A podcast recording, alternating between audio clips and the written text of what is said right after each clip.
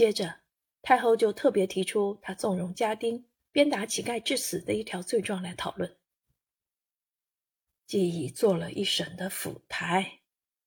太后说道：“他的官阶已是很高很高的了，无论谁自会尊敬着他，绝不需要他自己再装出什么威势来。尤其是他已做了朝廷一方的代表，处处更应为朝廷着想。”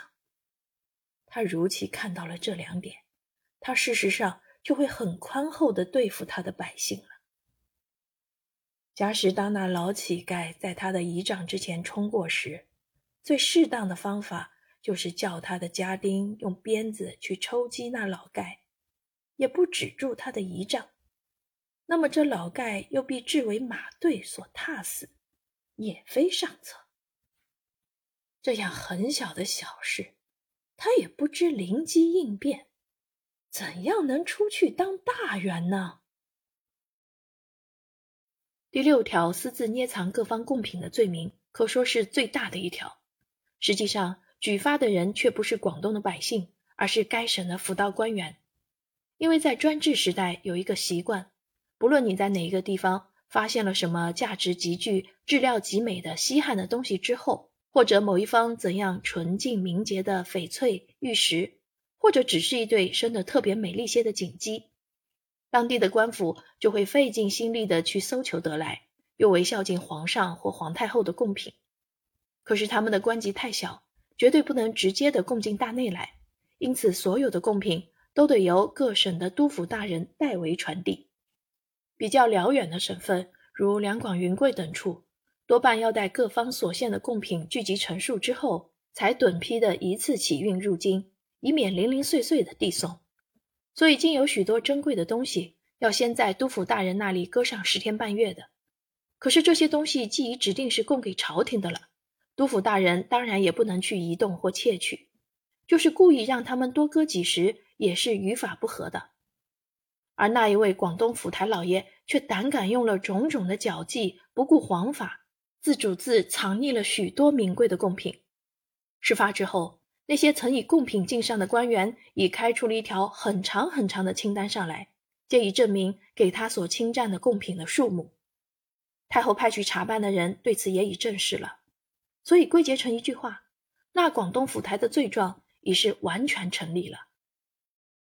罪状既已成立，少不得就要议到怎样处罚他了。这位府台老爷在过去。确然是太后很宠幸的一位大臣，如今突然的给人家证实了他的罪恶，当然是使太后非常痛心疾首的。大家都猜不到他将怎样的去处罚这个叛臣。依理说，此次的处罚定然是很严厉的，但我却知道太后可不是一个一味严厉的人，她有时也很仁慈。这可以把十几天以前所发生的黄河水灾一事来做例证。黄河。谁都知道是一条极不平安的河流，每年总得给它酿成几处很重大的水灾。这一年照例又闹出来了，沿岸一带的百姓自然又得商讨着饥荒和疾病了。淹死的人总在几千以上，还有几万人是全部都成了无家可归的哀鸿。本来朝廷方面对于这种每年必须发生的灾荒，原也有一些预备的，可是这一年的灾情特别的重。原来预备下的一些赈款和粮食绝对不够分配，顿叫那些办政的官员弄得手忙脚乱、不知所措起来，没法只得从实申报上来。依着朝廷往日的规矩，无论什么事情，总不免有许多的耽搁。先必发交军机处阅过，再由军机处转发给该管的衙门去合议，合议了多时，再办奏稿请旨定夺，这样往还递送。常有耽搁到一月两月的事情。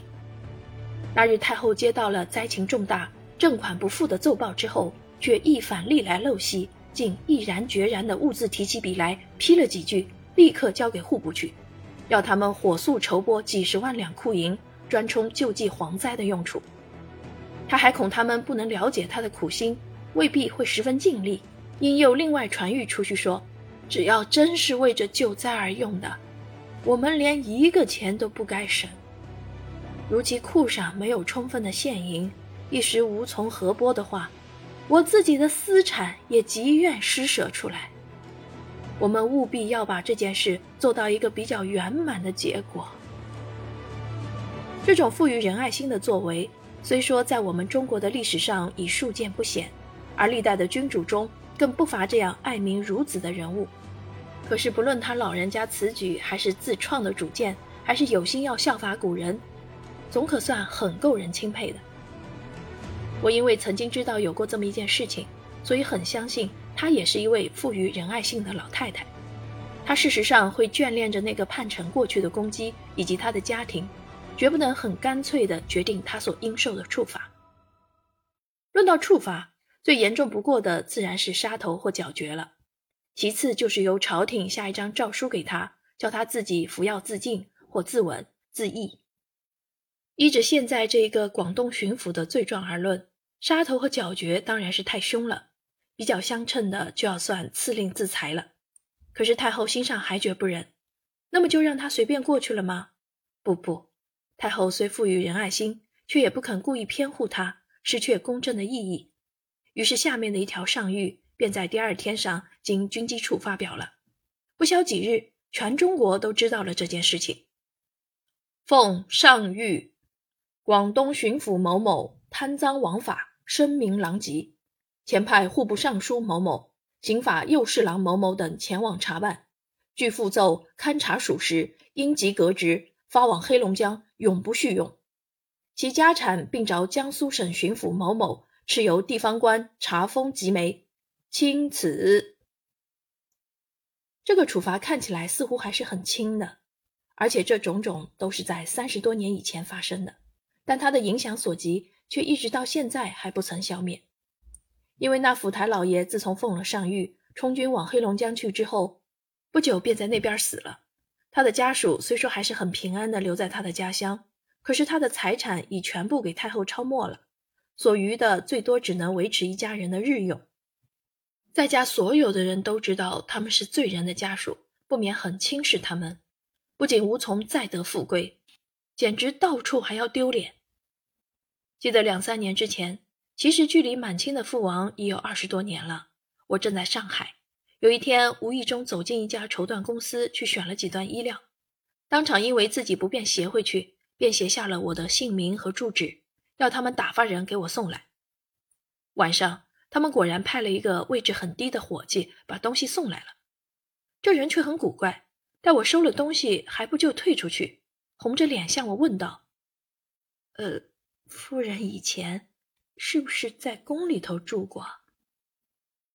这一问当然是使我很诧异的，但我实在也无需隐瞒，便立即点头应承。接着他就继续的告诉我，说他自己当初也是一个做官的人家的子弟，并且和我家是世交，可是二十多年来无日不处于很艰窘的境地中，家里人人都在旁边讪笑着，使他们不能再有出头的日子，以致他自己才因无可奈何而流落为绸缎店的小伙计。我听他说了姓氏，便恍然大悟，原来他就是当初给太后充军往黑龙江去的那个作恶的巡抚的小儿子。想不到事情已隔了二十多年，而太后所给予他那叛臣的公正的处罚却误事不曾失效，依旧像昨天才发生的一样。